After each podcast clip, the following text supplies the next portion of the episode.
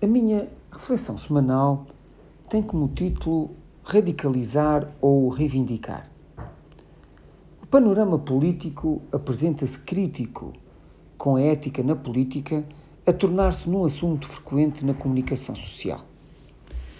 A insistência destes órgãos na averiguação de diversos casos de conduta duvidosa instiga de uma forma crescente uma corrosão que é cada vez mais evidente entre a opinião pública e o funcionamento de certas instâncias do Estado que permaneciam até então desconhecidas e invisíveis aos olhos dos portugueses. A fotografia acrescenta um agravamento do sentimento de insatisfação de muitos funcionários públicos de diversos setores.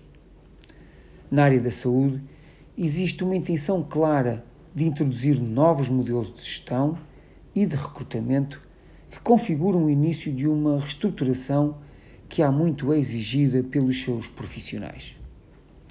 A abertura do ano judicial foi marcada pela sinalização de muitas fragilidades do sistema de justiça, nomeadamente a sua lentidão, falta de recursos e de investimento que seriam basilares para garantir a igualdade de acesso à justiça.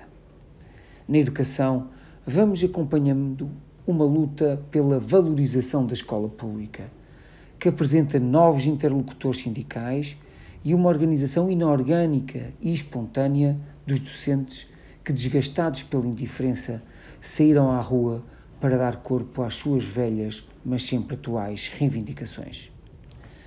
Ao contrário das opiniões do mainstream mediático, os sinais das ruas são um genuíno grito de revolta que não tem dono e representam um último estádio de exaustão que confronta a disparidade entre a intenção e a ação políticas.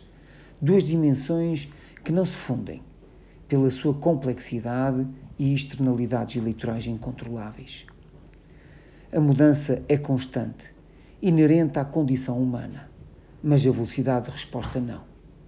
A alteração do ritmo da mudança pode ser efetivada se existir um reconhecimento de que esta pressão é uma necessidade para o futuro. Quem acha que a navegação à vista é o garante da estabilidade política poderá estar muito enganado. A todos os ouvintes, o resto de uma boa semana.